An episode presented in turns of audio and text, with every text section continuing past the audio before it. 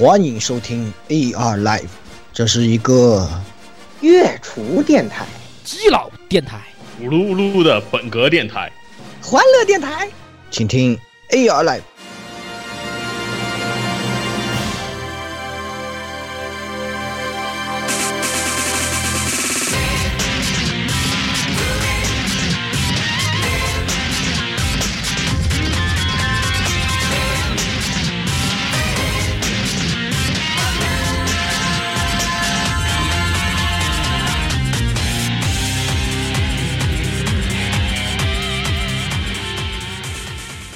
各位听众朋友们，大家好，欢迎收听 AR Live 第 SP 二十七期节目啊！我是这个坑挖了三年坑，终于填坑的火神杜亚啊！哈哈，哦，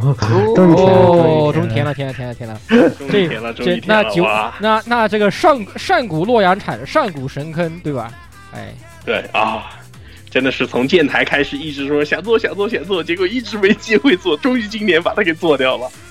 西大普奔，然后呢？嗯，然后贝塔毒鸦说完了，然后呢？然后那么就下一位，呃，好好，来言语，那接下来，嗯，皆さん書いてるやで。呃，完了，我是哇，口音已经变了。完了，口音大变了，大大阪言语子你好，快快快快！大阪子你好，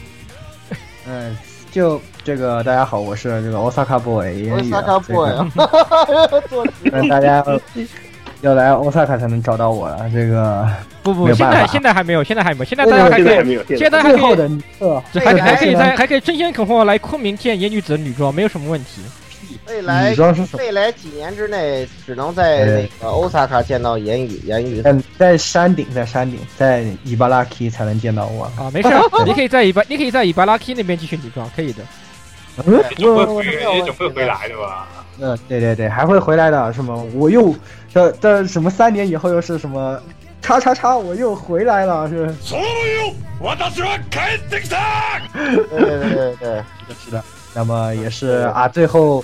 这个最后的尼特这段时间，还是接下来会在节目中继续出席，哎，不会又不用歌了啊，大家这个呃又可以继续听到，对吧？到时候不是就以这什么每周五打工这个这个完美的理由来继续那个已经？想好了这个借口了，是过去的听到我，大家不用放不用担心啊，放心就好。对，好了对，这都这都这这这个应该会被记下来，这个应该会被记下来嗯，会会的，会的，会的，啊会的。我对会的会的，我都知道他的尿性，听多了都知道他的尿性，已经来来来，已经都波澜波澜不惊了。然后那个呃，他是那什么是吧？他是那个什么 Osaka boy 是吧？大家好，我是哪 Nintendo boy 老顾啊。是假的，假的我们任任任天堂警察现在就出警哈，现在就把你逮捕。那个那个我我这个我这个现在觉得这个这个马马马六大战风兔实在是太好玩了。那个哈哈，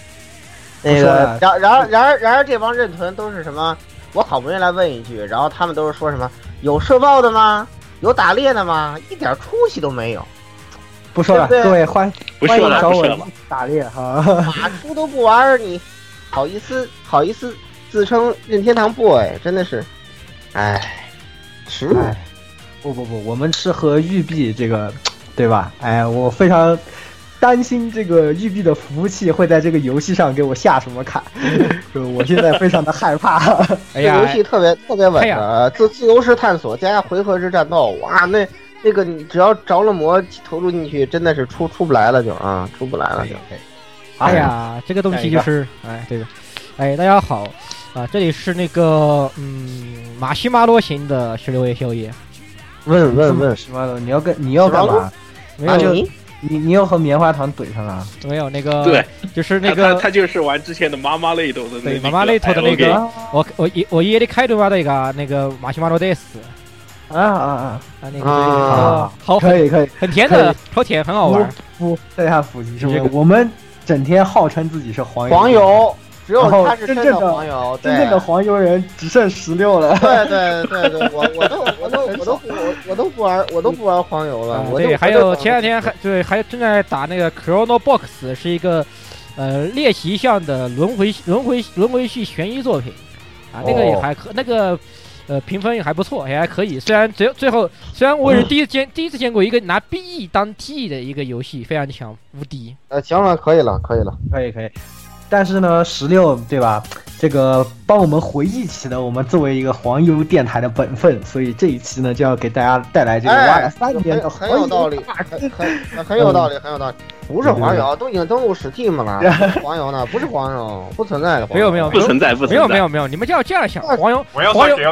黄黄油只是 Gal Gay 的一种昵称，对吧？只是一种我们乐我哎们一种这个这种一种黑话叫黄油，所以它都可以它可以普遍指所有的 Gal Gay，不管它是那种的还是这样的，还是还是或者是那样的，对吧？对你都是那样，你都是那样的，你都你都你都那样的，你你你哪里能听到这个南条小姐姐跟大田村大魔王呀？对不对？对不对？这个这个还是不行的，这个是。对对对对对，那我们这一期的节目呢，也是请到了非常非常重量级的嘉宾。哇，这次真的是这大重量了对。对啊，如果是这个中文汉化黄油玩家呢，啊，很多人都认识的这样的一位季季，那么我们也是赶紧有请这个左眼之辉季季啊来自我介绍一下。啊、大家好，我是左眼之辉，有很多人都叫我八块，所以就是在这基本上叫我八块就可以了。刚才呃提到我说是重量级，其实我一点都不重。呃，那在的？为什么为什么叫为什么会被叫八块？三次元不重，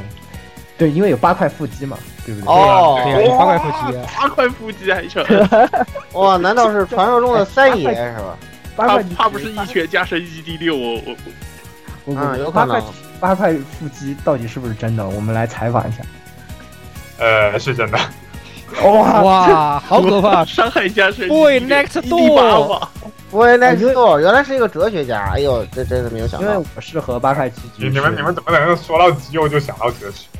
对对的，自然的联想。这这样你要知道，我台还有个绰号叫基佬电台。哎，对不不不，这个 不要老跟嘉宾说这种奇怪的东西。当 当着大佬怎怎怎么当着当着大佬跟女主角的女女女主播的面讲这种话，哎呀，那你们有本事把这 A P O P 改了去啊！哈，哎，哎，我呃，这个 OP 哎这这啊，题的力不得，感觉力不得。我上了贼船。可以，可以呃没有没有没有没有没有，我们电台非常正常，然后有很多女听众，没有问题的，八块拒绝。对对，有好多女听众，这个是有超过四成的女哎，听众不对对。对对对，这个大家都很仰慕这个八块巨巨的八块腹肌啊，当然不止仰慕腹肌呢，还仰慕的是这个八块巨巨非常厉害的为大家带来了这么多游戏的这个汉化的作品，那也是对对对八，块巨巨先。呃，也是第一次来到我们这儿做客嘛，就先来给大家诶介绍一下自己之前做过的一些这些东西，让大家可能啊有一些小朋友啊年轻人啊不认不是那么熟悉啊，那给他们稍微哎介绍介绍。其实做汉化其实也主要是看这个空闲时间嘛，正好就是我有在日本留学那几年，可能就是空闲时间比较多，所以就是也都慢慢可能就做了不知不觉做了这么多。其实，嗯，要说一开始做的作品呢，反而是好像是以前一零年左右吧，做了一个 Canvas 三，当时还是大师罗庄开的坑，不过现在对我来说，那个坑就是基本上算是黑历史。算是一个转折点的地方呢，可能就算是柚子社的天神乱漫吧。就是当时就是也加入了呃，就是魅奶盟，也就是现在呃之后的性爱会，就是哎这个这个这个其实很巧，因为咱们咱们还有一位嘉宾也是隶属于这个组织，曾经也参与过一些关于天神来晚的工作，就是我们的 Y 总。哦，对，是的，这个这个，但我不知道他在那个那边用的什么名字，但是我知道他也是参与了。所以所以你们都是，所以你们都曾经是柚子人，我懂了。对，哎呀，居然柚子柚是柚子社的，哎呦，居然是柚子社的，我的天！哎呀，柚子柚子，其实现在的柚子我是哎我是没有太大兴趣，我反正喜欢柚子是下空比方，我不知道大家有没有知道这这款。啊，啊，知道比较早期的作品比较早期的啊。虽然我觉得柚子社最好的还是朵拉库利奥特，这个是比较是非常棒的。对，德德拉库利奥特那个非常赞的，那个是。嗯对行了我行了，我吸血鬼的那个，吸血鬼那个特别特别好，挺好看的那个。我这个月月初的时候，我还去了下空的圣地巡礼，跑到穷生的云南古道上了。哇，我原来原来原来后原然后大然后去，原来你也是柚子人啊！我也原来原来我也是柚子人。是突然问，我不是，我没有。好，那那在这之后呢，八块巨巨还做了些之什么？后就是可能比较有名的话，可能有做了像什么《黄昏的魅药》啊，当时其实做了不少，就是魅做的那，就是魅控的那些作品。然后，呃，应该自己开坑，应该就算是呃 FA 吧，就是八月的那个 Fortune。对对对，那个做其实当时也坑了很久，后来就自己接下来就自己做，可能也花了两个月时间就把它汉化完了。然后可能再往后一点的话，像什么呃，可能大图书馆啊这些，估计大家也知道了。对对对 对。当时其实大图书馆还有一个事情，就当时就是，嗯，一开始没想到会那么快汉化的，就是当时正好就是被人业界传说之一，被人被人家撞坑了，后来就。啊被人家撞坑，其实撞的是体验版，之后就是出了之后就反正就拼命做吧。正好那时候也写完了毕业论文了，写完毕业论文等答辩那段时间呢，大家都知道，其实真的是非常闲的一段时间，所以就当时就可能就花了五十五天吧，就把整个游戏全部玩完了。太猛了，太猛了！哇，八月的八月的那种文本量，八月出了八倍八倍战八倍，不愧是八八块腹肌是吧？八块腹肌，八倍战斗，八倍战斗力，哇，厉害厉害！突破伤害加深一千八，厉害厉害厉害厉害厉害！这个也跟我们这些内容有可能有点关，呃，接下来可以说嘛，就反正就是跟之后的，因为是做完了大图书馆才做的嘛不。才做了马布拉布。其实我在想，当时如果不是因为斗气开了大图书馆这个坑的话，说不定马布拉布会更早出来。啊，大概是这么一个。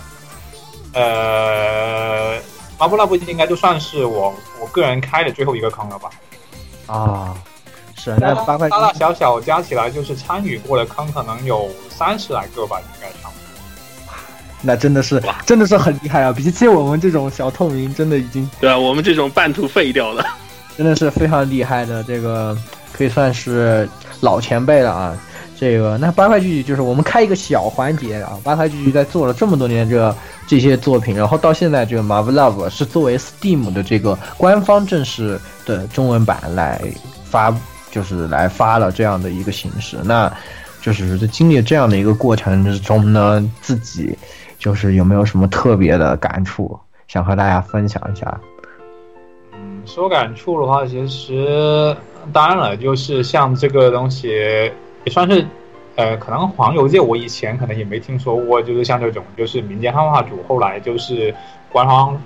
官官方化这个这种情况吧，所以就当时第一次得知的时候也是挺意外的，后来当然就更多的就是一种自豪感吧。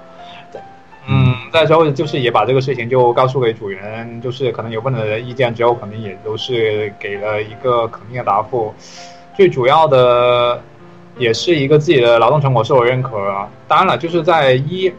一二年开始汉化的时候，就是开始汉化马布拉布的时候，当时的确也没有想过会 会发生，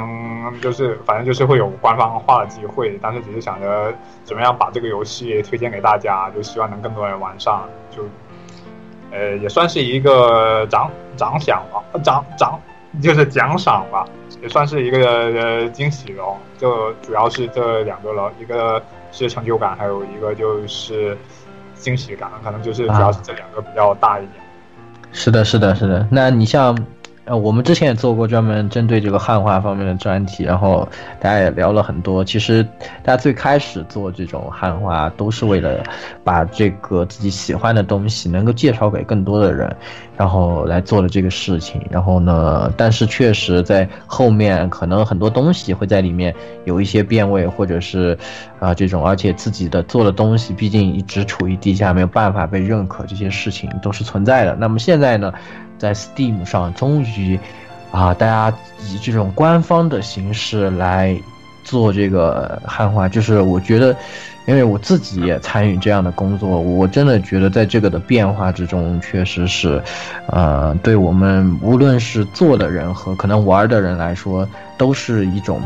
有很多新的成就感和一种新的这种嗯体验在里面。就现在这些东西已经正式成为大家都可以拿出来说，不再是藏着掖着的这样的一些事情，自己做的努力也能够这个受到大家的认可，那也是真的是非常好的事情。所以现在啊，这个 Steam 上呢有很多的，其实已经有很多的这个 Gal Game AVG 的游戏在卖了。那各位听众朋友们，这个 如果是这方面的爱好者呢，现在我觉得啊，不妨去 Steam 上搜索一下，有可能这个你玩过的以前的作品就有，大家可以去补一个票，对吧？哎，如果是没有玩过呢，大家可以在 Steam 上看很多游戏，那这些都是非常经典的游戏，大家都呃很值得大家去玩一下啊。那么真的是啊，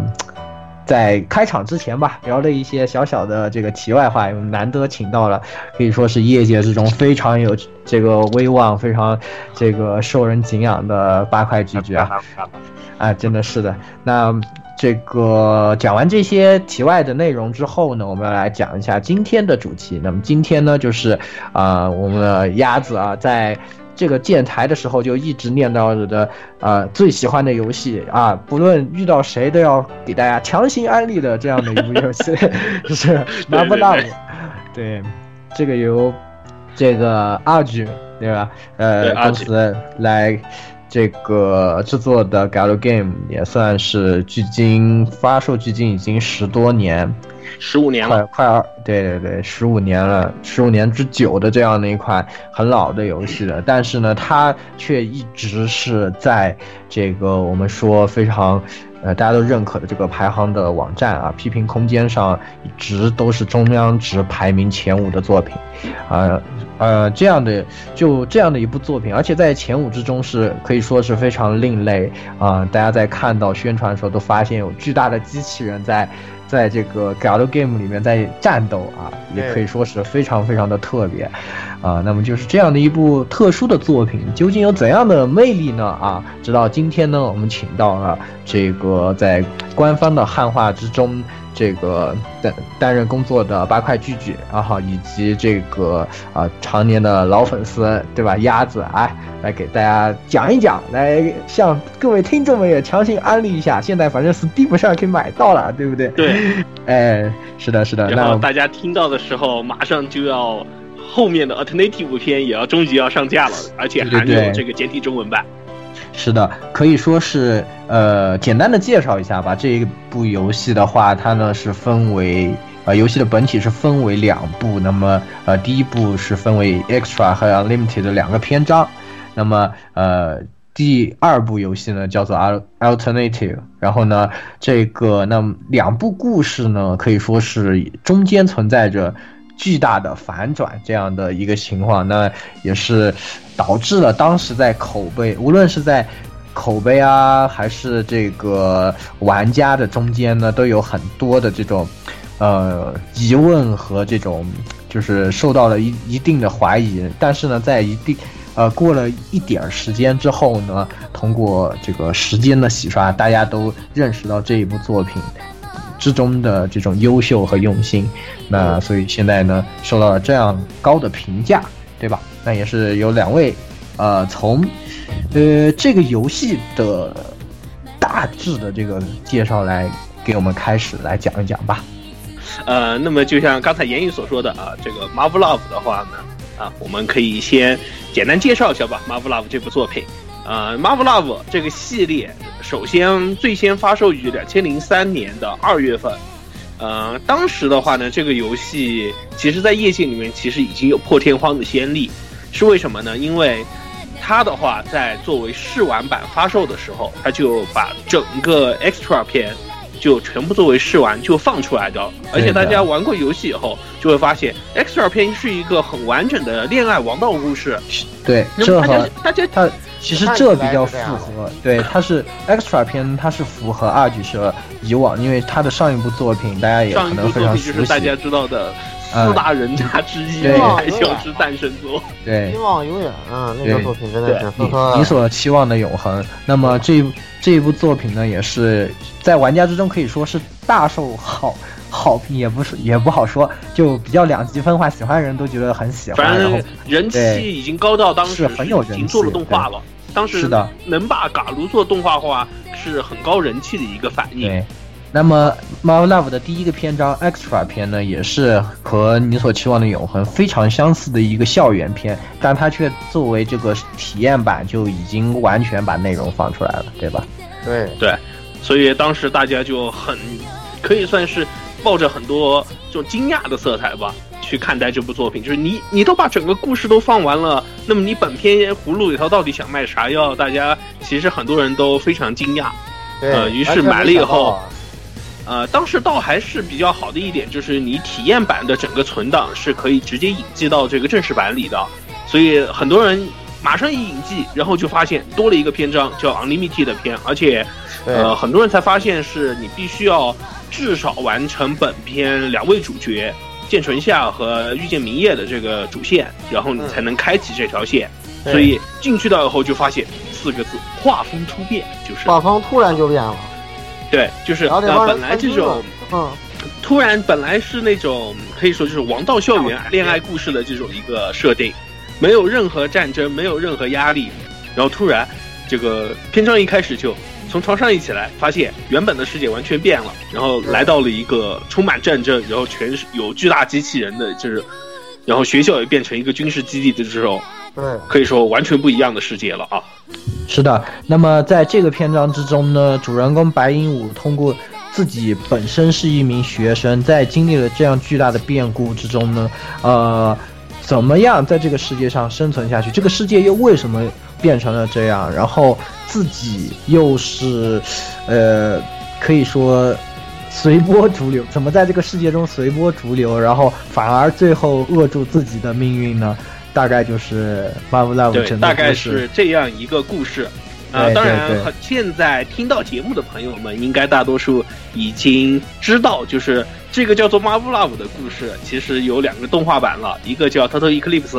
还有一个叫做这个《黑之宣告》啊。现在我们叫正式的名字叫，呃，对，呃，《黑之宣告》。但是这两部作品里面，虽然都一直在提，就是有巨大机器人，有这个外星生物。但是的话呢，我觉得，呃，很多看过原作、看过动画的朋友，没玩原作的朋友，甚至不少玩过原作的朋友，可能都没有完全理解这么一个故事系列啊。所以的话，我们做这期节目，其实一刚开始，我们其实就是想和大家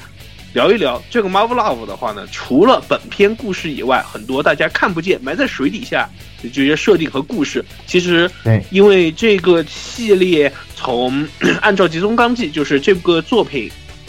最核心的主创，也是二级社的社长。嗯，他的以前的采访说的话呢，这个系列是从他初中的时候就开始构思一个科幻系列。他在以前的采访里面有提及过，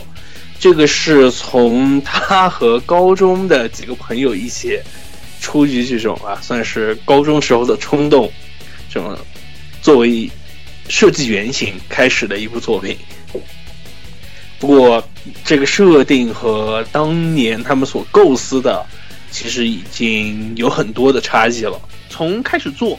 构思到现在，已经有长达三十年的历史了。那么这么长的一个时间以内，构筑的这个庞大的世界观，还有复杂的设定，我觉得还是很有一些必要或者很值得。和大家一起来分享一下的。表表面上是一部这个有穿越、有轮回这些要素、有恋爱、击打机器人要素的这样的一部 gal game，但是在它的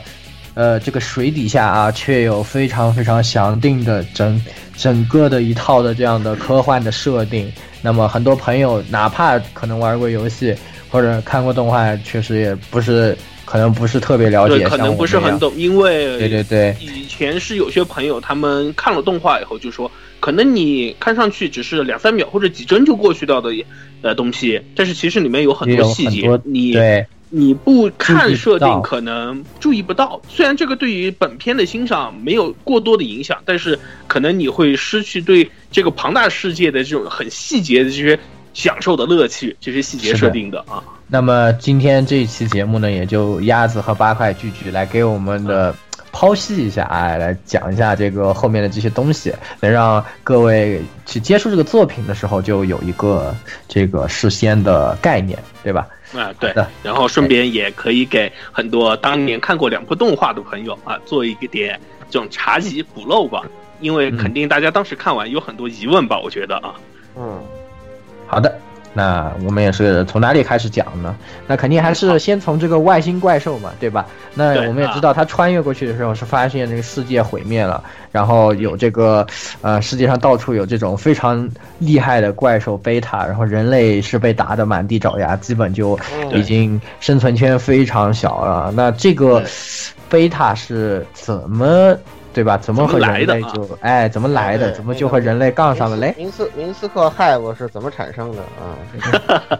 啊，当然这个我先简单说一下，就是因为虽然这个故事我们虽然叫穿越啊，但是因为作者本身希望有一个比较严谨的这种核心科幻设定吧，应该这么说。所以的话呢，他把这个平行世界理论用一个比较中二的名字，叫做因果律量子论这种一个东西来解释了。简单说就是每个平行世界有不同的发展，然后但是又相互影响着。呃，所以我们先就可以先从这个开始讲吧。呃，首先我们所理解的这个世界和贝塔的世界的话呢，从二战以后开始有了一个比较明确的这种一个分化。呃，也就是说，二战以后，人类的话，虽然一方面是在重建自己的因为二战而打得满目疮痍的这个世界，然后人类的话呢，在 Marvel Love 的，就是也可以说是 Unlimited 和这个 Alternative 片的这个是宇宙里面，呃，他们是开始着眼于开发宇宙，所以的话呢，在故事的一九五零年。由欧洲发动了整个系外行星调查计划，叫做戴达勒斯计划。这个计划本身是希望把人类送到外太空，然后进行开采资源，包括移民，像这种一个非常宏大的这种人类走向宇宙的计划。而基于这个计划，呃，整个在可以算是集结了人类的这种智慧的这种情况下，在一九六七年完成了月面基地的。建设，然后并且在更往前的时候，已经开始向各个所我们现在已经很多年没有踏足的火星等等地方开始发射探测测器，进行这种先遣探测。呃，在一九五八年的时候啊，这个年份非常重要，对于在 Marvel Love 的这个年表里面，就是在由美国发射的维京一号，这个在我们平行世这边的世界里面也有这个东西。就到达了火星，但是到达火星以后，就发生变化了，就是那边的维京一号拍摄到了一个类似于生物肢体的影像，然后，对，这个就是可以说人人类第一次从照片上面发现了有这个外星生物，也就可以算，哪怕就是放在现在，突然发现有个外星生物，肯定大家都是炸锅的吧？然后科学家们就完全疯狂了，就说。可很有可能是个地外文明的东西，就很非常希望维京一号再次发送类似的这种照片，给他们提供更多的影像。但是再往后就这这个维京一号就再也没有返回任何影像。而作为后续希望调查详情的探测器陆续发射到火星以后，就发现呃整个火星基本都有这个东西。而且他们当时已经是科技已经到达，就是火星有也发射了卫星，然后这种近地卫星可以进行整个地层的这种扫描，这种类型的，已经发现呃这种类型的生物遍布了这火星全域。呃，但是至于是不是智慧生命这个问题，呃，人类也不知道，因为传回来的信息非常少。所以在一九五九年，由联合国开头抬头，呃，召集了十二名数学语言类的权威，然后组成了现在应该叫做尊者十二人，或者有些翻译叫做高贵的十二人的这种一个组织机构，呃，开始试图去研究这些生物的智能性，还有包括是否与他们能有沟通的可能。就像这样组成了组成了这样一个机构，但是就像刚才说的，获得的资料非常少吧，所以整个计划啊可以说停滞不前，而时间就一直推到了一九六七年一月二十五日，这一天对于整个人类来说可以算是灾难的开始，也就是之前我们所提到的，在一九六七年建成的这个月面基地，呃，就叫做高原一号基地上面，呃，当时人类的刚刚到达月球以后，准备啊，说我们先对月球进行一些勘探，派出了很多勘察队，但是就发现有一个勘察队的队员完全不回来，不见了，失去联系，没了，对，失去联系了，没了。然后什么事儿都没有，怎么叫做都回不来了？这人就是有点像失联了啊，简单说就是失联了，那就被吃了吗？然后非常，这里这个集中设定非常恶意，就是这个失去的失去失去联系的这帮子人，一个名字都没留下来。按理来说，这些人应该是被记入史册的啊，对啊，但是嗯，但是再往后就发现啊，这个。这群人的其实已经消失了，然后再往后，就在这个就叫做月球的叫做卡沙罗波斯科科的这种一个坑月面坑上面，就发现了和火星同样的生物，这个就是人类和贝塔的第一次正式接触。也从这里开始，呃，至少在月面基地这边就发现这些火星生物的完全不和人类有任何这种肢体或者语言上面的交流，上来就是马，那么就造就虽然他你看不出他是否带有明确的敌意，但是他你至少可以知道这个东西反正看见你就就嗷呜的一口就跑过来了，然后 啊 呜二二二话不说就跑过来嗷呜一口吃掉了，对啊，跑过来的然后就直接玩肢解了。根本不跟你什么哈喽啊一下，这种没有的。在月面上呢，人类和这个这种这群外星人没有交流欲欲望的，反而具有一定的攻击性的这种的外星生物接触了，对吧？那在这之后呢？而之后贝塔这个名字就被正式定名下来了。而正式定名的全称贝塔的话呢，呃，被称作与人类敌对的地外起源物种。啊，当然，贝塔就是选用的是英文的其中这个这串字符里面的首字母了啊。嗯嗯。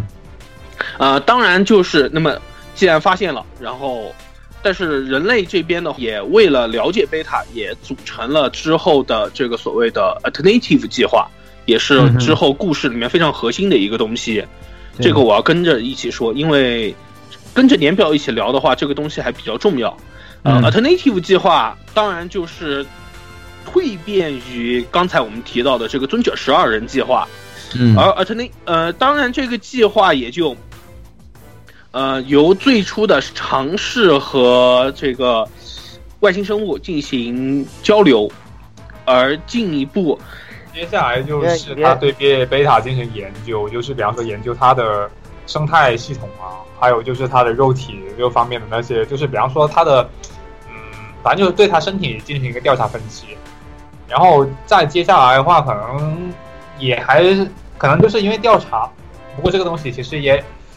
可能还是得说下结果吧。其实说实话，一直以来，他之前第一次这个尝试跟他交流的是 alternative 一，呃，这直接就说 A L alternative 一计划，A A A L 计划一啊，A L 计划就是尝试与他进行一个交流沟通，A L，然后我接下来就是发现就跟他没办法进行交流沟通之后。就发展到了 L 二，L 二就是对他进行身体的直接对他进行研究，对对他进行解剖。嗯，对。然后再发展下来的话，就是 L 三。呃，这个我就先顺着说吧啊。呃，A L 二计划的话呢，当时就是可以算，因为 A L 一计划当时获得的唯一的一个收收益就是说啊，这群这群生命是碳基生命，但是对于他们的生态。然后性征包括进食这些东西，可给出的答案就是完全不符合常理。这些东西没有正常一个生物该有的这些东西，而且，呃，虽然他们的智能非常的原始，但是根据他们又分布在火星，而且又来到了月球的这种推断，正常来说，这种生物应该有高智能性。也就是说，因为行星之间的这种移动是需要非常精密的计算的。正常来说，你说一群猴子只有这种生存本能的这种一种生物，按理来说应该是不具备这种生物性的。所以说，这个东西就变成了一个不符合常理，但是又在事实之中的一个东西。嗯，呃，当然，A L 二计划啊，就是为了捕获这群生物啊，捕获这群生物，然后并且送回了地球进行各种各样的科研。研究，但是最后得出得到的第二层结果是，呃，这群生物首先对于细菌或者病毒类的这种东西，对他们是完全没有用的，呃，然后第二个是关于毒的这种东西，因为当时考虑过是否使用毒或者合成毒品这种类型的东西对他们进行这种伤害，但是得到的结果也是完全没有效果。那在一九六八年的时候，呃，人类这边因为后面统称的话呢，是在月面战争时期，呃，因为和贝塔实在是很难打，而且当时月面基地最初的时候，因为是勘察类的这种基地，只有最低限度的这种，他他们是称作 MMU，也就是被叫做作业用有人控制单元的这种一个东西，还有最低限度的这种安保类的这种枪支，所以在月面上面可以说 想抵挡起来基本是不可能的。也就导致了，呃，后面马上这种联合国这边的话呢，进行立项，叫做 NCAFX 计划。这个计划的话是把之前所提到的这个控制单元进行大型化，而且使其能在低激励到一级激励的环境下，可以进行携带武装、无视地形限制的进行这种火力压制的这种一个机甲。啊，这种这个的话呢，就成为了之后战术机的。可以说是开发的前身，而在一九七零年，第一批的这种这批兵器，呃，当然这这里还要再开个玩笑，就是开发这个这些兵器的公司就是美国的麦克唐纳公司，呃，被研制出来，然后 NCAFX 一计划这台机体啊就被送往月球。然后，并在月球上面进行，呃，给在怎么说镇压或者说抵御贝塔入侵立下了非常重要的功劳。而且以这台机体和之前我们所提到 MMU，他们叫做这个勇士的这个强化骨骼，呃，一起在上面可以说在可以说这几年在月球上面整整撑了三年这段时间，用这用这种非常疲惫的武装。所以以后很多人在提到月球的时候，给出的答案是月球就是地狱，因为那里就是贝塔是源源不断，但是你们所持有的武装和补给都非常的受限。这样的话，呃，也迫于这种情况，在一九七三年，第一次月面战争与人类失败而告终，呃。最后，人类也只能灰溜溜夹着尾巴跑回了地球，没有再踏足于页面，在这个故事里面。而虽然，呃，当然留下了一些傲人的成绩，当然就是以勇士和 NCAFX 一这些武器的话，成为了今后开发战术机最宝贵的基础啊。嗯，呃，时间再往后啊，虽然月面上面的这个贝塔已经。算是侵占了整个月球。他们有一个叫做巢穴，或者我们游戏里面叫做 Hive 的一个东西。呃，人类进行对 Hive 进行了观测，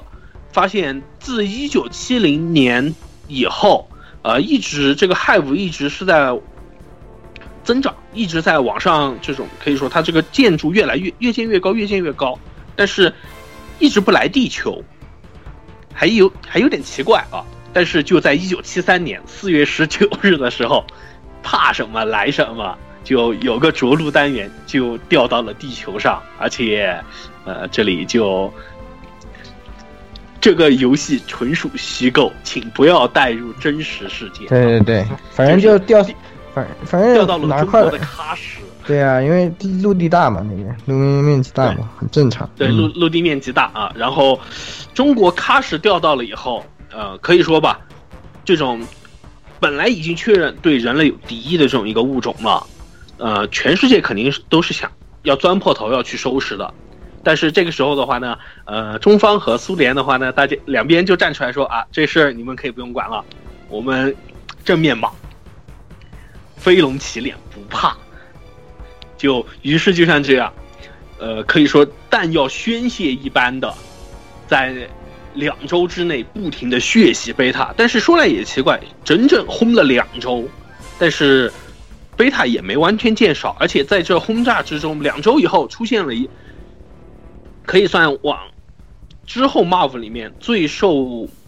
重视吧，应该就这么说吧，或者说战术上面最优先消灭的一个对象，叫做光线鼠种。这个光线鼠种出现以后，对人类的战局发生了翻天覆地的影响。因为如果现代军事上面的这种碾压吧，应该叫碾压，呃，大多数就是以炮兵和轰炸机进行整个地面的这种饱和攻击。像这样的话，你至少你可以保证在这片区域里面，你估计连个完整的肉片估计都看不见的这种水平。呃，但是自从光线种出现以后，这个东西就会放射。这种高能量的射线直接导致飞机无法升空，或者说你在远远的地平线那边刚刚看见飞机在地平线那边冒个头，然后光线属种已经把你的飞机打爆了啊！这样也直接导致整个战线完全就 GG，完全就被打退了。呃，虽然后来人类这边啊，中方和苏联选择使用了核弹这种焦土作战计划，但是并没有起到。决定性的成效虽然能打退一点点，但是贝塔的战线就开以喀什的这个 Have 为基础，开始不停的扩张，人类的或者说是整个这个故事里面的噩梦也就从此开始了啊。嗯，在这之后是不是就是，呃，就像我们玩过也知道，就人类就很快就被击退，然后这个。就是生存的领地都被压缩的非常小了，啊，这里啊，首先啊，顺便提一句吧，因为有了一九七三年在欧亚大陆这一块出现的这档子事，所以在一九七四年的时候，一九七四年七月六日，第二个贝塔的降落单元调到了加拿大。当然，因为已经有前车之鉴了，所以这一次美国政府和加拿大政府包括。联合国下了一个非常可以说 现在看来非常不靠谱的一个方法，就是核弹洗地，就是刚刚一降落，然后就铺天盖地的核弹洗下来。呃，这样的话，虽然这种焦土作战得到的结果就是一个，就是呃，这个着陆单元就没有了，直接好吧，成功的剿灭了，但是也。导致了一个问题，就是核放射污染。加拿大接着他说，就是焦土作战这个事情导致一个后果。其实咱们都能想到，就是严重的核放射污染啊，就半个加拿大其实已经没办法住了。对，那是肯定的。对，基于这样的一个情况，然后人类就开始编定，因为之前月面战争上面不是我们造了一个铁疙瘩，挺好使的吗？呃，所以这个东西基本我们就人类这边基本就确定了啊，这个东西我们就开发拿来专门收拾这群外星人吧。然后这也就让这个 NCAFX 技术的留下的这些技术推进了美国的第一代战术机的诞生，也就是 F 四型。这个机型的话，呃，因为之前的技术，之前的可以说各种推断和各种理论，还有包括技术的这种积累，所以确定了一些。这个战术机的这种最基本的装备，比如说像喷射单元，然后近身的匕首，然后机枪和背部的这个武装架，还有包括这种备用的这些弹药的这种收纳方式，基本这些基础理论就已经可以断定下来了。啊，而之后就开始把这个技术可以算是开源，在全球各个地方开始设立工厂，然后生产这些战术机，然后。投入到整个对贝塔的这种一个战术里面吧啊，现在可以说是对贝塔战线的双方就已经站在了整个棋盘的两侧，所有他们所需要的武器和人员基本已经确立了下来，再往后其实就是不停的升级换代的事情啊，这个是可以算是从贝塔接触到和人类人类和贝塔站在一个相对。相对可以对峙的这种一个局面的历史吧啊，嗯，那么在这之后呢，那个你像 Alternative 计划在经过二的失败以后，现在局势发生了这么大的转变了啊，那有有没有就是计这个计划这一块有没有进一步的这个？方针呢？因为正面打已经打不过了。那 对正面打已经打不过了，但是呃，Alternative 计划首先我们可以回顾一下前面两个计划，分别是对贝塔的生态和贝塔的语言进行解析。得到的结果反正就比较让人绝望吧，可以这么说。呃，但是呃，三号计划就开始有点怎么？我想想该用一个什么词，叫做叫玄幻或者叫做马多诺 scientist，就是疯狂科学家的想法啊。这种东西它就开始了。呃，就这个时候由苏联开始提出，就是我们这边人类里面一般。他们故事里面叫做 ESP，呃，人类我们这边应该叫做什么比较合适？应该叫做这种有超感能力的人类吧，应该这种比较合适。就是他们可以对一些感官有强于常人的这种能力，甚至他们可以做到一一定程度的心灵感应和这种交互的这种一个水平的这种东西。然后由苏联超能。就是有点超能力了，对，有点超能力，但是是对于心灵超能力的这种东西。然后苏联提出就是以这种 EASP 人类进行改良，然后和强化以后，让他们去和贝塔接触，然后让贝，因为他们之前得到结果就是感觉贝塔在想什么我们不知道，贝塔要做什么我们也不是很清楚，所以就派这种 ESP 进去。那么我们派过去和这些贝塔接触以后，我们看看能不能让他们知道他们想要什么，或者他们想做什么，或者说进一步，我们能不能尝试着和贝塔进行沟通？这个就是 Alternative 三计划的这个一个核心啊。而 Alternative 四计划是在 Alternative 计划，呃，Alternative 三计划进行了很多年，他们已经。进行了六个世代的培育，但是依旧没有一个非常有效的方法。包括这个里面，甚至为了把这个 ESP 种，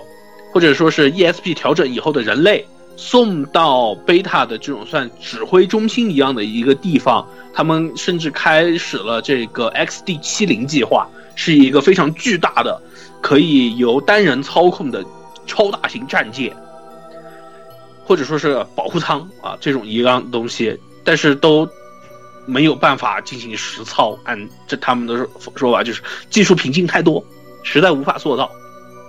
所以，呃，Alternative 三计划就可以说就是，虽然你这个想法很新奇，但是我们现在技术做不到。简单说就是这么说啊。所以就人类整个人类转入了 Alternative 四计划。四号计划涉及本片，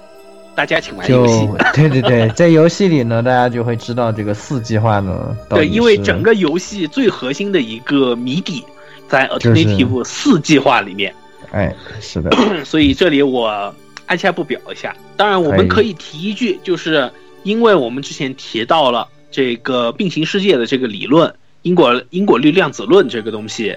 呃。所以在这里，这个世界有两个分歧，就是 Alternative 四计划成功还是失败，这里是有一个分歧的。呃，如果是成功了，那么就是 Alternative 计划，包括之后，呃，现在已经刚刚好完结，而且网上正好汉汉化了最后一话的 Alternative 的漫画，那就是 Alternative 计划四成功以后的世界。但是整个游戏里面，现在大家可能玩到的。Unlimited 的片里面，就是 Alternative 四计划没有在整个联合国的与时限以内完成，而在这个期间，美国提出了一个新的 Alternative 五计划，也就是说，这个地球我们打不赢，或者说我们哪怕打得赢，我们人类绝大多数可能会要灭亡，所以我们采取了一个比较消极的手段，就是把一部分人类。送到遥远的，你说好的，你说好的不提本片呢？你这个因为不，因为因为这，因为这个是怎么说？你你不提你怎么提 The Day After？好吧，好吧，那你等于是其实把这个这个 Unlimited 片对啊，好好，那你说，嗯嗯，呃，就是把人类进行可以送到一个遥远的地方，有点像什么？有点像三体，就是方舟嘛。对，就是方舟送走，然后保存人类的火种，而地面上面的人类选用了当与与研究贝塔以后所获得的一种叫做基元素的东西制造的叫这种基爆弹，这种东西是一种导致重力场混乱，而且有强大威力的一种，嗯，核，嗯，一种新式的武器，嗯新式武器啊，不是，至少不像核武器那么糟糕吧？虽然我觉得后面还是我觉得挺糟糕，比比核武器糟我觉得比核武。器更糟糕。呃，主要是核武器对贝塔没太大用处。对，对，因为核武器至少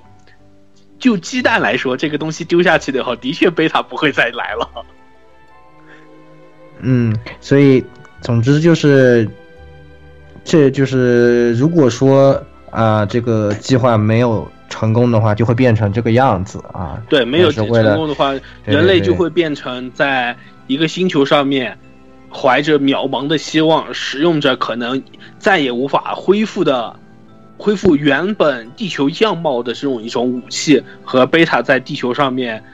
死斗的这种一个故事其实事。也就是放弃，其实也就是放弃地球了，对吧？就是反正人类还是抱着很大的期望，希望能够能恢复地球的，因为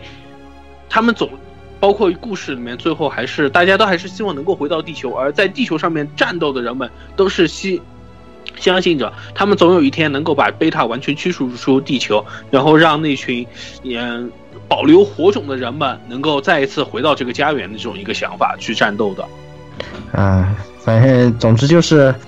总之就是最后变成了一个很惨的结果。那个其实啊，嗯、不是特别的，不是特别的关键。大家如果要知道的话，还是要去玩一下游戏啊，因为这个再说详细的话就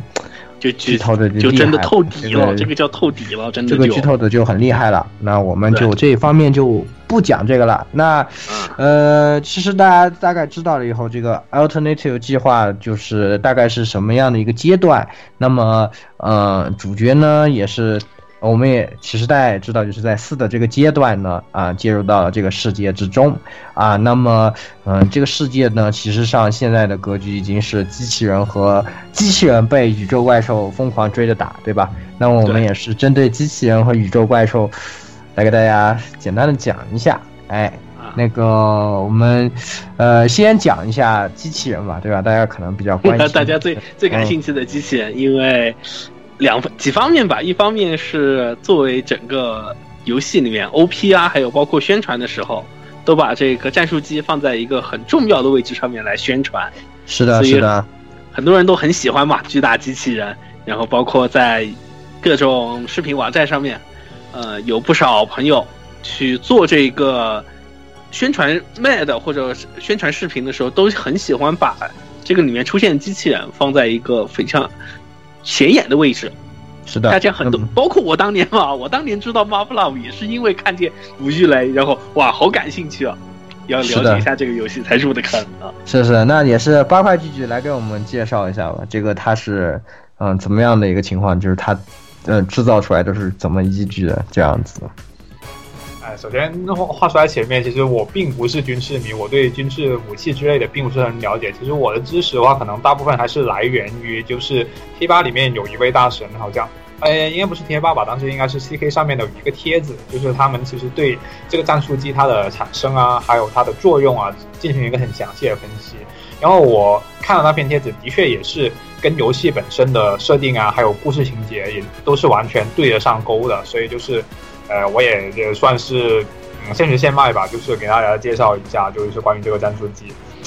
首先，就我们要搞清楚，战术机它跟我们平时看的其他那些，就是比方说高达或者是其他的那些巨大机械的作品不太一样。因为战术机虽然说我们看的动画，它的主角就是因为它毕竟是操纵战术机嘛，所以就是就会感觉战术机就好像是，呃，整个呃，它战术机它的确可以算是整个动画的主角，但是它并不是战争的主角。这个，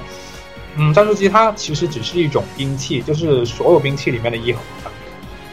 当初战术机它为什么产生呢？也是因为一开始跟大家说过的，就是它其实是代替了有点像是飞机的作用。因为飞机刚才说过，就是因为呃贝塔的那边光线属种的出现，就导致人类的飞机就没办法用了，就是飞机没办法飞上天上，因为它你飞上天上就会被贝塔直接就会被光线种直接用激光把你挡下来。所以就是战术机它就有点像是那种就是在嗯大部分时间在地上跑的战斗机，它有点像是那样的一个定位。至于战斗机它的重是什么呢？它就是首先就是呃，因为刚才说到就是嗯贝塔它里面就是对人类就是改变了整个战术战略的那种。就就是概念的那个贝塔里面最个就是对人类威胁最大的一个呃种就光线种嘛，就是战术战术机中其实就是消灭这些光线种，然后再让人类的其他兵器，比方说像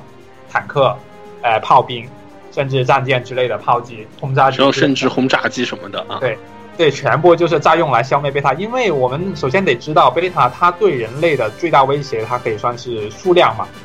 它因为贝塔它有各种各样的呃分级种类吧，对，它有各种各样的，就是有各种大小，而且就是对人类构成威胁的，可以大部分都算是大型种。大型种它们就是比方说，呃，贝塔中型种就有人类坦克那么大，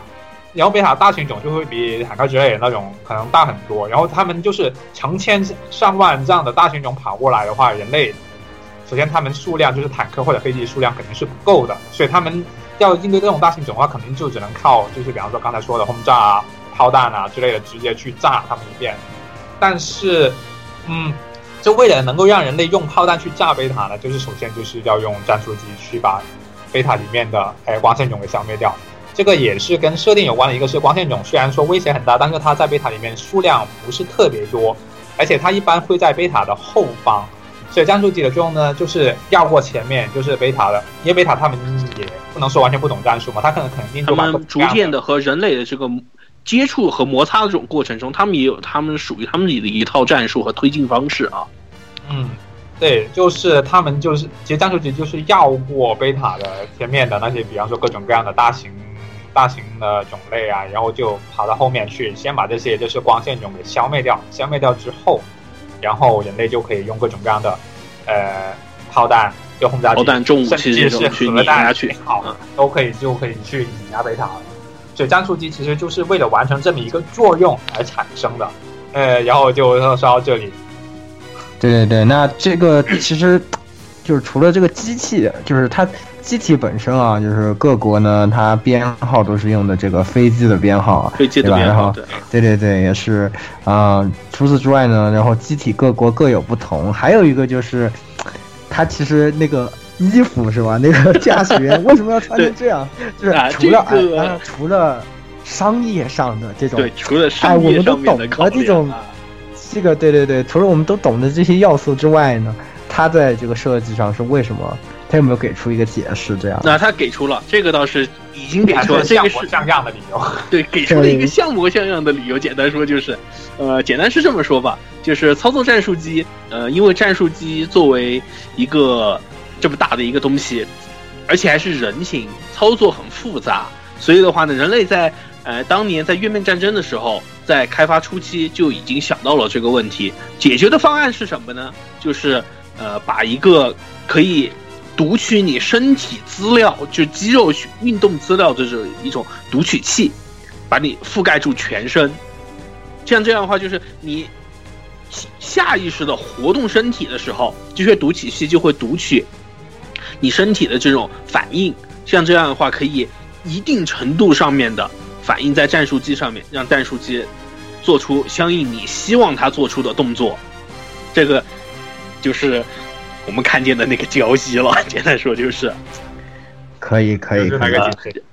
嗯，那是不是就是有点像技高达那个？啊，对对对，你可以你可以理解成这种，只是说呃不用在里边恢复了，对对对，在里面恢复好几小时，好累的。对，不用在里面尬舞，不不关不不关键是那个这个明显比技高达那个性感多了，好吧？嗯嗯，而且还而且 而且那个你看那个材质对吧？然后那个厚薄程度对不对？特别是，哎，特别说，特别是不不存在的版本里，对不对？对啊，好啊。然后顺便我提一句吧，呃，这个身体虽然一方面是读取身体，然后因为本身最早开发的时候是出于宇宙使用目的，所以的话呢，它本身还存在就是可以读取生命体征、维持体温，然后还有最基础的一些这个防弹的功能。其实，但是还是。非常优秀的。但是这这里我可以提一个细节，就是在这个黑黑之宣告里面，不是我们的政委跑去史塔西的这个图书馆里面去倒腾去嘛，被人家开了一枪，然后当时我们看见他的这个衣服被打坏了，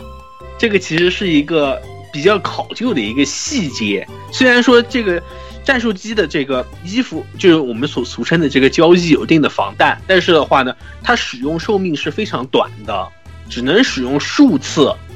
就必须要把这个衣服给丢掉。但是当时以德国的这条战线来说，尤其以我们主角方这边，呃，这些物资是非常匮乏的，所以的话呢，本来只能穿几次就必须要丢掉的这种读取的这个衣服，为了增加使用数量和或者增加使用次数，减少这些消耗，所以很多卫士都是要甚至这件衣服可能要穿十多次才会丢。像这样的话，直接就导致了它本身所有的性能就都下降了。所以为什么当时政委捂着肚子就说早我早就知道这个东德阵线的这些东西不靠谱啊，就是因为这个原因啊。还有这种这些细节，可以对，有些细节我可以待会儿我可以逐渐的提到，呃，包括有一个吧，这个是很多 MOV 出在看这个战术机的动作的时候，经常会提到的一个问题。战术机的整个喷射单元是由两套引擎组成的，这个是，呃，它是由这个标准的一套这个我们所谓航空的这种喷射引擎和一套火箭喷射引擎同时工作来进行它的工作的，进行它的机动的。嗯就正常飞行的时候，我们一般会看见它喷出的尾焰是呈蓝色的一个一个尾焰。这种情况下，我们这个在设定里面，它是全力工作的航空发动机，吸入空气以后和航空燃料混合，进行像我们正一般现在现实里面看见的飞机所做到的这种一个输出效果。而在它进行回避机动的时候，这种时候进气口会呃出气口会进行一个反转，然后让火箭发动机点燃，像这样的话获得更高的加速度，让机体能够进行快速的回避。这个时候所喷出来的尾焰应该是橘红色的。高级啊，从来没有注意到过这种细节。可以可以可以，这个细节因为是专门有人去研究了，而且在很多的时候，可能看动画的朋友都经常很少注意，因为就这个回避动作只是几帧的动作。嗯，那真的是可以说在设定上非常考究了啊。啊、对，然然后嗯顺便一提，整个机体在运作，就是包括它这些正常的动作的时候，它用它用的是镁锂电池，而嗯进行飞行时候使用的燃料是存在于大腿和小腿的这个燃料槽里面的。嗯，所以说，脚不只是装饰啊，苦辣。可以可以，好的，那也是知道了很多的这种细节啊，那确实是设定非常详尽，很难想象一部 gal game 在这些方面的设定会下这么大功夫，对吧？那其实我们呃战术机聊了一些，那也来说说这个 beta 吧，beta 的这些概况到底是怎么回事啊？然后，啊、有些什么分级，前面也提提到了这个光线级啊，然后还有这些大型种、小型种都怎么样的，这个给大家来介绍一下。嗯，好，呃，首先大型种，我们从从大到小，这个我们先卖个关子，为什么先从大到小啊？呃，最大的里面，呃，是叫做要塞级，这个级别可以算是数量也很少，基本比光刚才因为提到里面光线种比较少，已经算比较少的一个种类了，光线级的。呃而呃，而要塞级的话呢，就更更要少一些。嗯，呃，它的防御力和攻击力可以算是仅次于光线级的这种一个种类，而它本身其实带有一个运兵舱的工作，它其实，它下面有个大大嘴，它不是它下面你一方面是看见一个大嘴，就是它有点类似于像个蛆虫的那个长长的它这个部分，其实是可以装小型的光线种的一个类似于储藏囊一样的东西。其实也不嗯。光光线种，当然，呃，要塞级的话不是整个贝塔里面体型最大或者说最厉害的这个个体，因为在包括在游戏本片里面也出现了一些，然后哪怕是在这个 Marvel 的网游 Starlight Frontier 里面的话，还出现了这种我看叫隔壁机这种诡异类型，包括在后之前动画化过的叫做 Eclipse 动游戏版里面，呃，甚至还出现了搭载了这个基元素的这个重力炉出现的这个超重光线机啊。这个东西才是超级大杀器，应该就目前看到的贝塔里面，这种才是最大的。只是说，呃，这些东西一方面是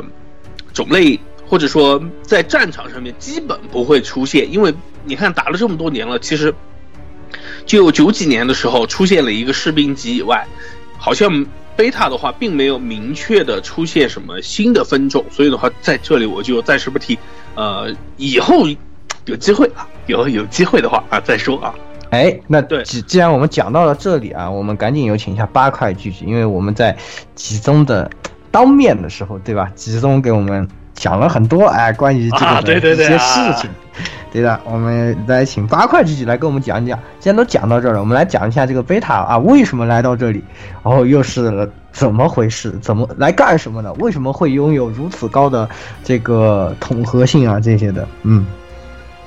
其实这个东西其实算是设定了，就是也不是吉勇他当面跟我说过的东西。他其实这些关于这个答案的话，其实它里面都可以，就是在游戏本片里面都可以找得到。就是其实我我我我有点烦恼，就是这个贝塔的目的什么之类，真的要在这时候说吗？嗯，没关系嘛，可以给大家抛一个砖，对不对？哎，好，我觉得可以说。这次接下来是严重剧透。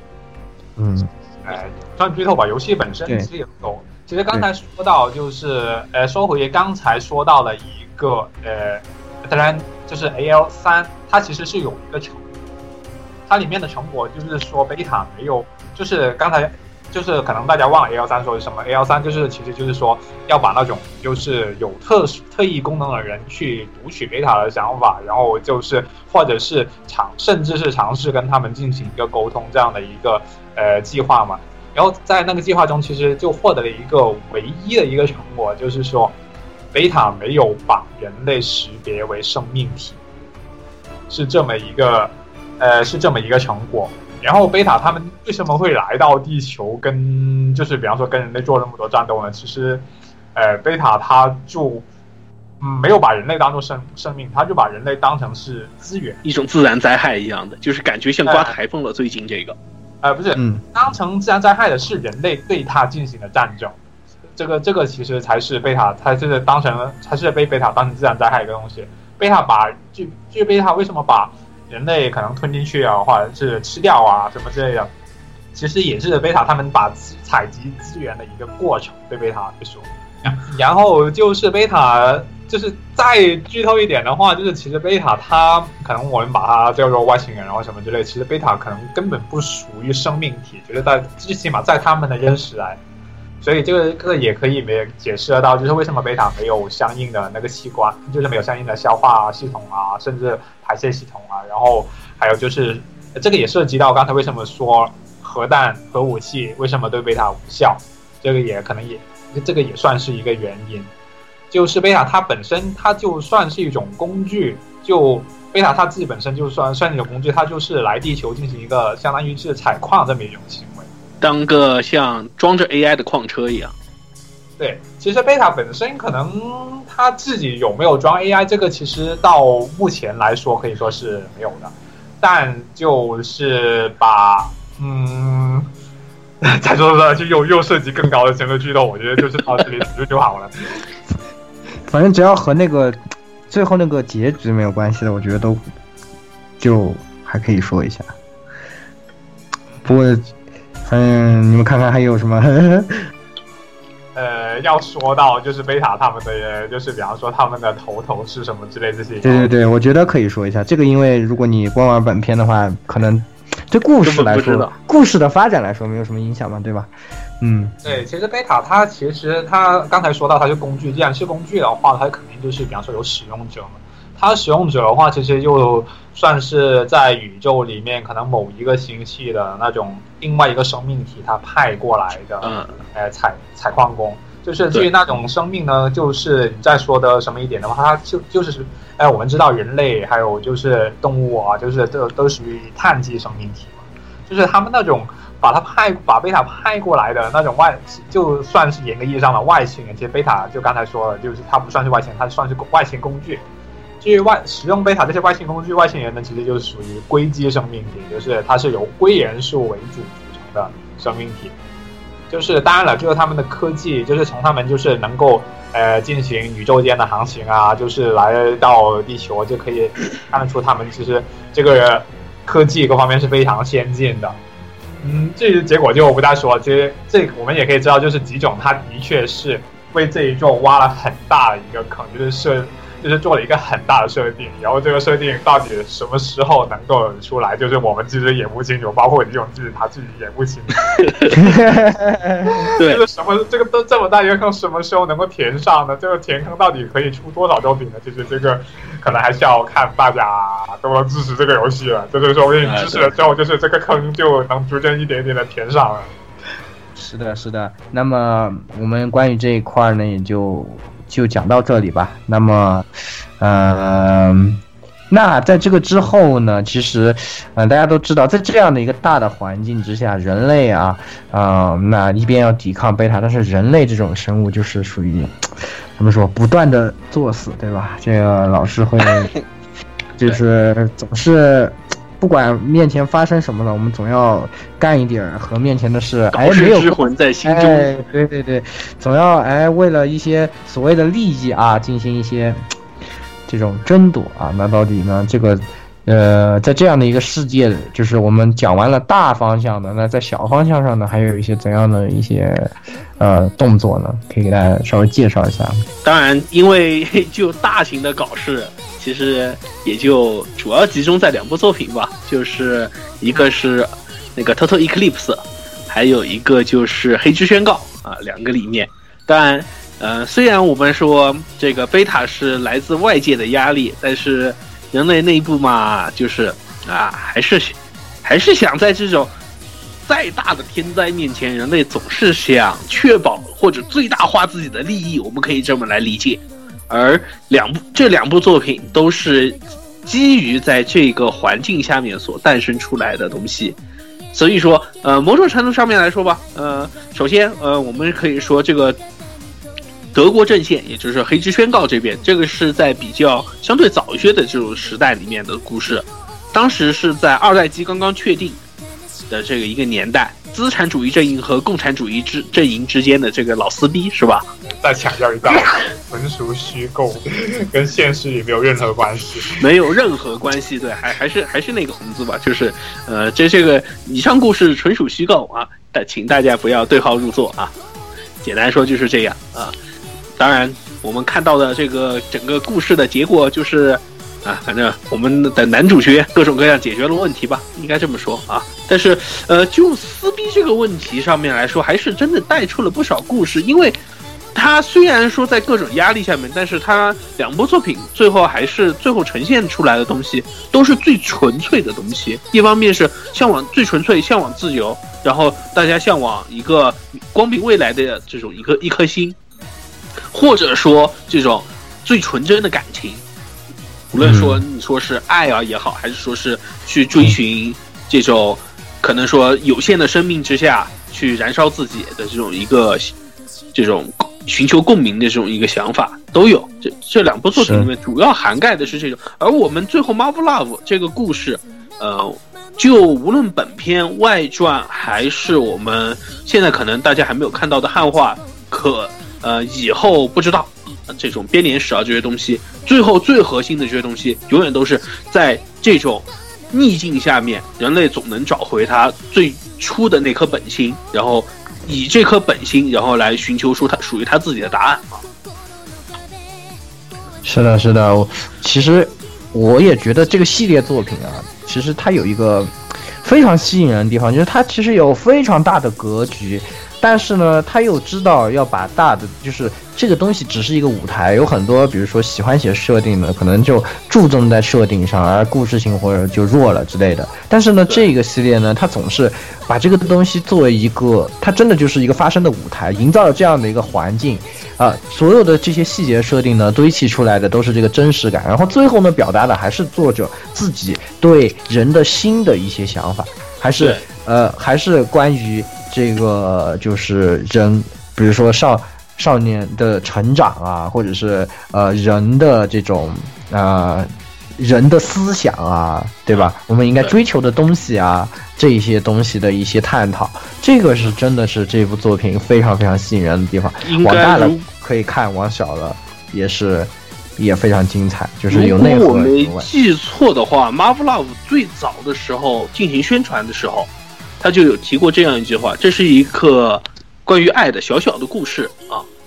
嗯，然后其实之后所有 Marvel Love 整个系列，很多时候其实都它都围绕着这个很核心的一个故事，它都永远围绕着这个，无论是这个家族爱也好，然后包括这种最纯真的恋爱也好，还有包括呃对于这种身边的人的爱也好，这些它都是。作为这个最核心的一个思想，融会贯通在整个系列里面的啊。对对对，那么也是，嗯，其实可以让八块聚聚来说一下这个，就是，呃，在其实，在吉宗因吉宗眼中啊，这个贝塔这样的一个敌人，就在这样的一个世界观下，这个吉宗眼中贝塔到底意味着一个什么东西，对吧？这个东西他究竟想通过一个这样来，呃，影射或者说想表达一些什么呢？这个还真的不太好说，就是像因为他其实他在这方面其实也没有说限定的特别，就是嗯，因为呃在这方面的话，反而我不是因为刚才说到就是像黑之宣告啊，还有就是像呃《特洛伊克里斯》里面，就是它它里面反而对贝塔这种算是外力吧，琢磨很少。对，哎，其实我记得在在在那天的那个见面会上啊，他对这个话题是有一点提及的，我记得。因为见面会我没去啊，这样的啊，那这个是不是只能我来讲一下了？来吧，是我去的是前一天晚上跟他吃饭，他去跟吉松吃饭去了。啊，是这样的，这样的，啊。这个的话，哎呦，我找不到当时的笔记，对我也只能凭自己的印象给大家讲一下啊。就是他大概是句，就是他做这个东西，一切都是为，就是他其实真的就是想体验体现，就是白，他讲的就是白鹦鹉这个人对，就是自己的这种，嗯，怎么说？无论说成长啊，还是就是自我审视啊，这些，对对，观念和对追求的自己最终应该追求，就是怎么样。到一个转变点，追求东西。那贝塔呢？对他来说，其实就像这个巴卡句句说的一样，就是一个外力，就是呃不可抗拒的命运一样的东西。就是他突然会来到你的身边，然后你没有办法，就是你被迫要去接受的一些东西。就是这可能就就是贝塔治愈这白云，他被治愈那个是那样的一个世界。他一个高中生，对吧？啊，活得好好的，没有什么任何的这个，但是呢，他突然之间就被治愈到了一个异世界之中。这个异世界呢，贝塔在和人类进行战斗，而这个这种事情是，就是你没有办法去逃避，但是你面对你又没有办法战胜。那么，呃，在这个里面呢，你究竟是怎样去选择？那他一开始呢，是和很多学生一样是。一个被动的人，就是和我们一样做出选择，很多时候都是很在学生时期啊就很被动啊。那你可能家长说什么啊，那我们做照做啊，或者什么说你说什么照做。但是这其实都不是他自己的主意，对吧？就是不是他自己做出的决断。那么在他真正完成一个成长的过程中，就是意识到这个是他要去做的事情，不是别人给他加的。这强加的这样的一个东西的这样的一个过程，那么贝塔呢也是作为这个这样的一个，就是和我们现实中经常遇到的，比如说，呃，一些天有不测风云，就是我们刚刚说的天灾啊这些事情，对吧？那对于我们来说也是无可奈何、无法改变一些这样的一个一种外界的这种呃这种因素。那呃，在这样的驱使之下，究竟在这样的环境之下，少年怎么样从一个少年成长成为一个男人？大概就是这，对于他来说，贝塔的一个公用性啊，是大概是这样的一个意思吧。嗯，其实具体的大家可以去听那个节目，就是我在一期节目里就是采访的，就是我回来以后做了一个 report 的节目。那么这个节目可能在之后会就可以发布，差不多的时候可以发布了。那在这个发布之中呢，因为是在距离比较近的时间呢，我在里面对他当时现场的描述呢，都有一个比较详细的这个转述啊。那大家可以以那个为准呢，就可以知道，其实吉宗呢，在这个故事整个的构架之中是。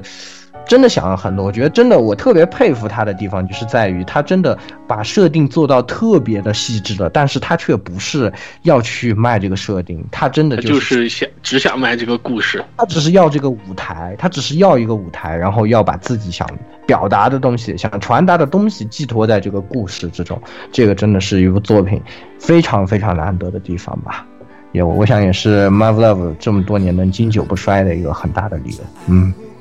那么，嗯，其实我们也讲完了这些，啊，这个 最后呢，就我们从这个还是回到这个设定这一块讲一下，从这个因果律量子论啊，所谓的呃分析出来的世界以后呢，呃，就是这个东西本身是个什么样的东西呢？然后还有一些怎样的世界，什么样的衍生的作品。然后还有就是最近才发布的，现在终于可以说的 这个漫画的结局。对，这个漫画的结局就好坑啊！是我是早就知道的啊，我能不能说我知道？我不知道我能不能说我知不知道？但是没关系啊，反正书已经卖，书都已经卖了好久了。因为在见面会上他告诉我们了，但是我们没有当时被下了当当当时一些封口令嘛。对。所以我没有说啊，我也没有说。然后其实我是早就知道，但是现在呢，这个书也开始卖了，那终于可以说了。那我们也是来聊一下这一块的内容吧。啊，嗯，来这个，那就鸭子来给大家解再解释一下这个因果律量子论啊。是我玩这个游戏的时候，因为我玩日文版啊。就这个每次都被老师说的头疼，这个部分，然后呢，也请八块继续来给我们再讲一下这个最后漫画的给的这个一样的一个之后的，可以算后日谈的一些东西和其他一些作品的展望这一块的，以及可以的话和我们讲一下集中在吃饭的时候有没有什么哎这样的内容。那 首先我就说一下这个漫画，漫画其实就是他之前发的最后一卷，他其实，呃，前半部分都是《马布拉布》就是 A L 游戏的最终章的内容，然后他在里最后面加了一小段，那小段指的是二零四九，其实大概也知道了，呃，就是这种。就是距离刚才我们谈论的那个，比方说 A L 四，就是本片它的时间是 A L 四计划四十八年后，对，已经四十八年。而其实这一个也是这个漫画，其实呃中我不知道就是有没有其他人，反正当时我也参与了这部漫画的那个翻译，就是这个漫画呢它有个中文化，就是也是把它翻了。它其实最后的结果就是说，嗯，人类呃是赢了。对，人类终于打赢了，花了四十八年时间，还是有希望的。是 对，其实其实大家可能就是在不管是在 L 片还是在什么片那里的话，其实都会感觉就是就是在玩游戏的过程中，就就算是他的那个嗯 A L 里面，就是当然它结局它不算坏，但是在 A O 里面其实能感受到这贝塔它的确是很难打，是非常非常遥遥无尽的绝望，就像在黑暗之中前行却没有灯光一样。对，呃，但是在漫画最后呢，还是人类最后还是赢了。他就是四十八年之后，嗯，打赢了之后，其实现在它主要内容就是，呃，不过其实，在 A O 里面已经人类已经就完成了一个很大的胜利，就是他现在已经把呃整个太阳系或者是的贝塔都已经给消灭掉了，或者是把他们都已经赶出去了。然后呢，在本片里面，一个很重要的角色，就是也在四十八年之后当上了一个呃地球大总统，我们叫大酋长。对，这个嗯是谁我们就这这这个是谁？你玩你玩游戏吗？玩游戏还知道是谁？先玩游戏再说，就是这个就没办法剧透。哎，反正就哎给就是，当然了，就是我想就是如果看了漫画了，肯定也都知道。不过就是我就不建议大家直接就这么看漫画的最后一话什么之类的，对对，因为你根本看不懂。其实没有简单的就是意思。其实说说实话，我觉得这个这个漫画就是。还是因为本片前面也说，就本片非常绝望嘛，这样的感觉。那最后就是给出一个小小的希望，同时也就暗示着续作是会有的，这个是可能比较关键的一。集集中比较嘴贱，其实他某种意义上来说已经告诉你已经会有的。对，就是续作是会有的，对吧？那呃，八块具体有没有什么关于续作的一些终极内幕讲呢？终极内幕，其实我想。就是第二天去，可能去见面会，然后其实嗯，在最后的话，其实几种，他有可能有网上很多创作同人作品，当然我不知道这个是到底是几种他先漏了消息，然后就是再有的同人作品，还是说是，呃，同人作品这么写了，然后几种才再决定这么写，这个就不太清楚了。其实到最后肯定就还是如果有续作的话，主要还是讲。怎么打到？就是刚才已经说到漫画的，就是人类战争的最后不算是最后结局了，算是一个比较挺大的一个结局了。就是在这个过程中，人类怎么样把那个，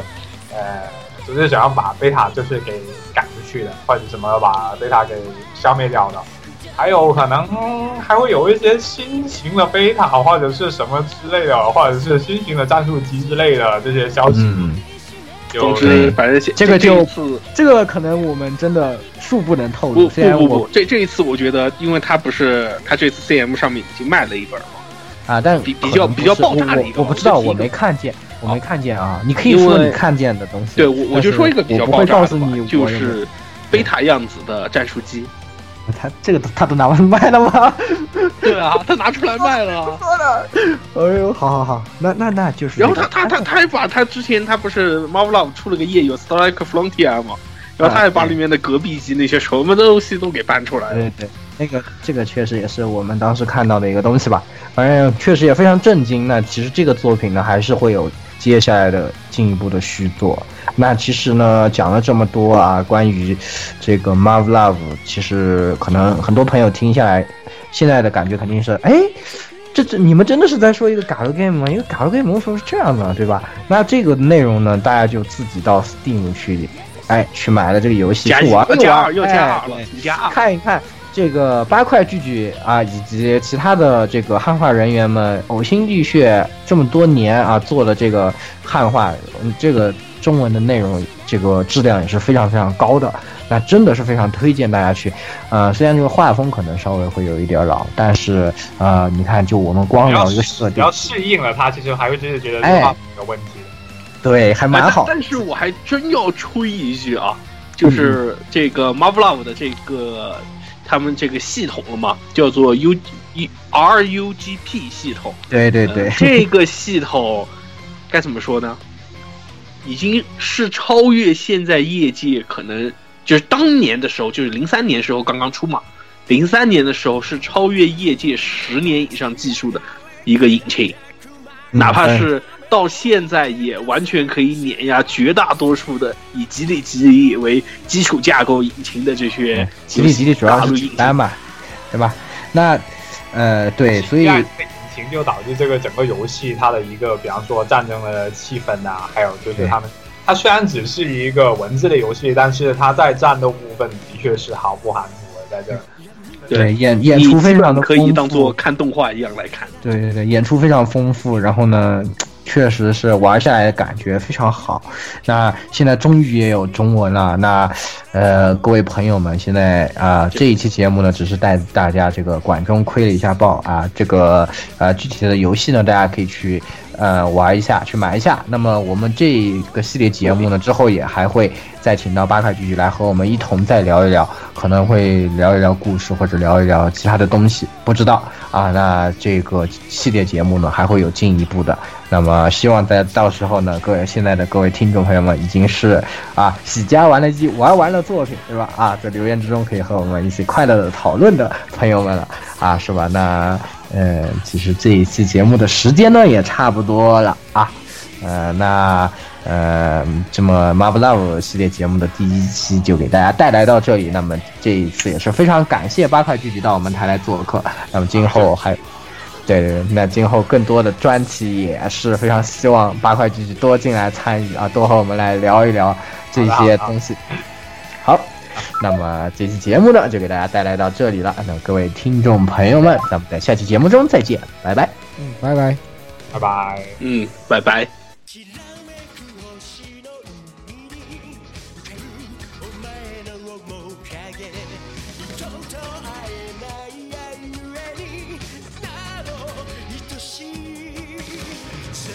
AR ライブをお聞きの皆さん、えー、はじめまして吉宗幸喜です、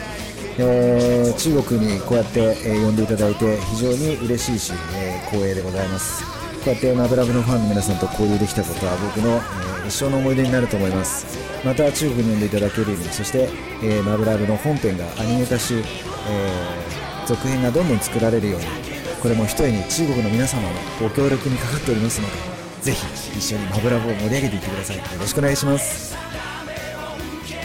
欢迎各位收听本期节目，请各位听众老爷在评论区留下您宝贵的意见。大家可以通过荔枝 FM、蜻蜓 FM、网易云音乐、Podcast、新浪微博、SF 轻小说频道搜索并关注 AR Live。主播和各位小伙伴在官方 QQ 群幺零零六二八六二六恭候各位大驾光临。各位听众朋友们，咱们下期再见。也就是说还有下一个坑喽。嗯，你怎么还有自己自爆的？可以，可以可以可以，随便你随便你啊，随便你，你高兴就好。高兴就好的好高兴就好。然后也是非常谢谢八块拒绝，然后啊，非常下回非常感谢。对对对对对，下回还做客，还有什么喜欢的专辑一定要来讲。对对对对，只要你感兴趣，我们都可以尽们都可可能的给你以讲，创造机会来做。都可以。